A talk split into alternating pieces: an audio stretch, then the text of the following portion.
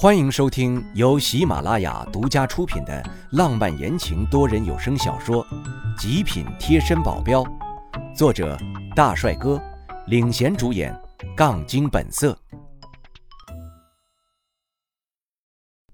第六十八章，饭店打砸。这还不算是最糟糕的事儿。这个饭店虽说是我们那边村子最大的，但也毕竟是乡下的饭店，说大也大不了哪里去。所以桌子都是挤在一起，我们这一群人在打群架的，免不了碰碰撞撞的。这个桌子坏了，那个桌子上的菜全洒了，这让饭店混乱的不得了。灵燕一直往饭店的角落里缩，但也免不了被砸碎的菜盘子给碰的。我看到她脸上被刮出一道血痕。灵燕只是一个旁观者，也遭这样的罪，我怎么能忍呢？我就想速战速决，要不然这里损失也够赔的了。虽然我不在乎这点钱，可是秉承着娘不浪费的精神，能省一点是一点。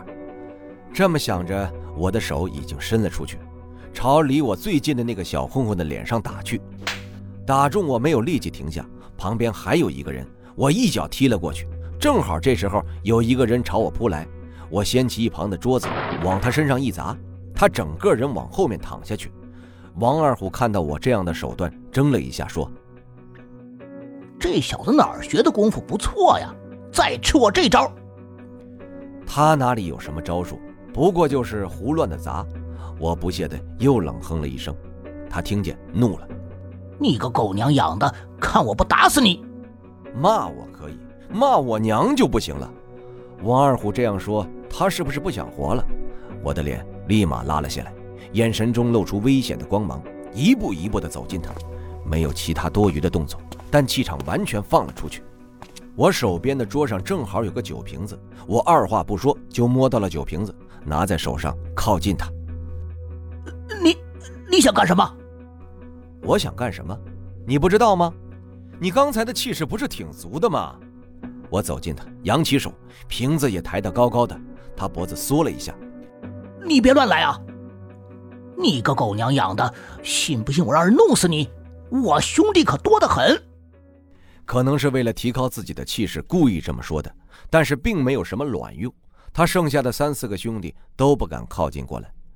我眼睛一眯，拿着酒瓶的手用力的狠狠往下一砸，砰的一声，酒瓶碎裂，里面还有一些剩余的酒，全洒落在他的脸上。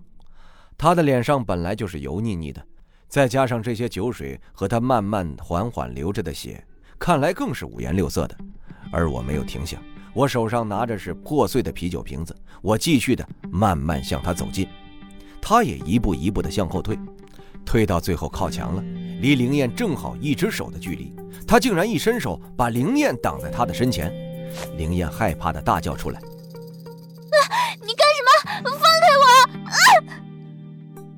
你个臭婊子，别吵！王二虎狠狠地拍了一下灵燕的后背，灵燕惨叫声再次传来，但是叫了一秒之后，迅速地捂住了自己的嘴巴。最气的就是王二虎这种人，我运气提高自己的速度，然后迅速地窜上去，打上王二虎的脖子。他头一歪，手上的力道一松，我急忙地把灵燕拽回到我的怀里，然后一脚踢向了王二虎的大腿。他一声惨叫。猛地一个下跪，膝盖触碰地面的声音真是清脆，我心情却瞬间好了不少，扬起嘴角，笑着看着他说道：“呵呵，这还没到大过年呢，怎么就给我跪下了？哎，不过你放心啊，就算下跪，我也没红包给你。”王二虎估计是起不来了，我转头看向剩下的三四人，他们默默地向后退了一步，我扬了一下眉头，问他们：“你们还要上吗？”他们猛地摇头，继续向后退。真没意思，我这才刚过手瘾呢。下次想找我麻烦，记得多带点人。我瞅了一眼被砸得完全不成样的饭店，拉着灵验走到柜台，从口袋里大概掏出了一千块钱，放在柜台上。我们吃饭也不过才几十块钱，剩下的钱当是装修的，对于这种小店来说足够了。可我们还没有吃饱，吃了一半被打断了。我决定再去找点吃的，正好这地方离我高中不远。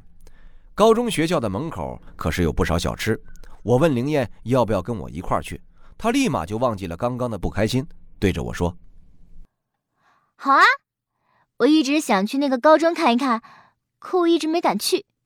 我没读过什么书，我怕那里的人啊赶我出来。”我失笑了。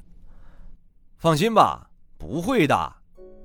不过去学校之前，我想去一个药店买一个创可贴给他贴上。我可没有忘记他脸上那个擦痕。买好创可贴之后，本来想让他自己贴的，后来想想他自己可能看不到自己擦伤在哪儿，我就顺手给他贴上了。等贴完，我拍拍手，跟他说好了。我仔细看他的脸，居然红了。现在小姑娘真是太纯情了，就贴个创可贴也能脸红，我都不敢做其他多余的动作了。后面我们就走在一起。故意离着他大概两拳远的位置。等我们到了学校门口的时候，发现人还挺多的。现在毕竟是刚吃完午饭的时间，有很多人都是离家比较远的，都会选择在门口或者校内的食堂凑合着吃一顿就回学校，趴在桌上睡觉了。以前我也是这么干的，不过我可没钱买那些东西，我都会在早上拿着饭盒打包饭，就像之前。A 大门卫那个小何一样，每天中午吃的都是冷饭。想起那段日子，就觉得心酸的很。现在不一样了，但其实也才过了几个月而已。几个月前，我还在拼命的为着高考埋头苦学，中午照样吃的是冷饭。那时候我从来没有想过几个月后会有现在的成就。其实，与其说是成就，还不如说是运气吧。如果没有遇到苗雨胜，我也不会有现在的公司，也不会认识这么多的人。看你好像挺感慨的，怎么了？想自己的母校了？现在不到了吗？我们要不要进去看看？我点了点头，我想看看现在的小学弟、小学妹们多么勤奋的上学。我们随意的在学校门口买了些油炸和烧烤，端在手上，边走边吃。这里的学校不像城里那些。管理得很松的，根本没有门卫，我们很轻易的就进去了。里面的教学楼什么的都是小红砖房子，最高的也不过才两层，两个年级不过两个班而已。就算开多了，这几个村子加起来的学生也没有那么多人，所以高中三个年级也总共才有六个班而已，加上复读班也就七个，所以学校面积不是很大，除了一个教学楼，就是一个不规矩的三百米的操场。和一个两层楼高的食堂，就连老师的办公室都没有。我记得我高中都会在放学的时候跑上两圈才回家，就是因为不想回家做事。一回家，娘就会让我干些活，我还不如在学校里多待些时间呢。现在想想，那时候真是不懂事儿，娘那么累，我还不晓得帮娘做事儿。我和灵燕走到操场中间的草地上坐了下来。现在大中午的，操场并没有多少人。我们就席地而坐，吃着我们那些从门口买来的小吃，还挺津津有味的。吃完之后，灵燕还很可爱的摸摸自己的小肚子，说道：“学校生活真好啊！我只上过小学，之后就一直在帮我娘做事。我也好想上初中和高中啊！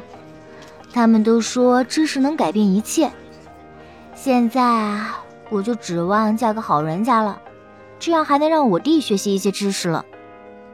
我叹了口气，其实这并不是他一个人的问题，在村子里，大多数女孩子都是这样的结果。我替他们感觉到有些不值。明明现在的社会是男女平等，可是家里人就会让男孩子读书。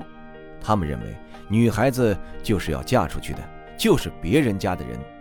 现在是两千年，或许再过个十几二十年，这种情况也不会改变吧。这富人家还好，反正他们有钱；但是穷人家只能养送得起一个孩子上学，他们肯定会选择男孩子。我微微的感叹着，对着灵燕说出了一句话：“你去上学吧，我给你提供钱，怎么样？”他愣了一下，然后把手放在了我的额头上，好软好舒服啊，一点都不像干多了苦力活满手是茧的手。我想让他在我头上多停留一会儿。但是他很快就拿开了，说道：“我没有开玩笑，我说的真的。你要是想上学呢，我就给你提供些钱。放心吧，不是白送你的。你以后赚了钱还是要还我的，钱给他需要的人用，才能体现钱的价值，不是吗？我露出严肃认真的表情，他笑了笑，很灿烂，在阳光底下很漂亮。他说道：“ 还是算了吧，我现在都已经十八岁了，小学的知识都忘得差不多了，而且就算去读初中的话，那里面的学生都是十二三岁的，我这么大了，过去太奇怪了，还是不要了。”不是有成人学校吗？那里的人跟你都差不多，甚至比你还大。他还是摇头，我没有再询问了。我们休息够了之后，还想在学校里逛两圈。这一逛又逛出一个熟人，冯一帆。他是我的初高中同学，初中的时候跟我一样，成绩很好，高中也不行了。看他拿书的样子，应该是在复读吧。我走上去给他打招呼。听众朋友，本集已播讲完毕，感谢您的收听。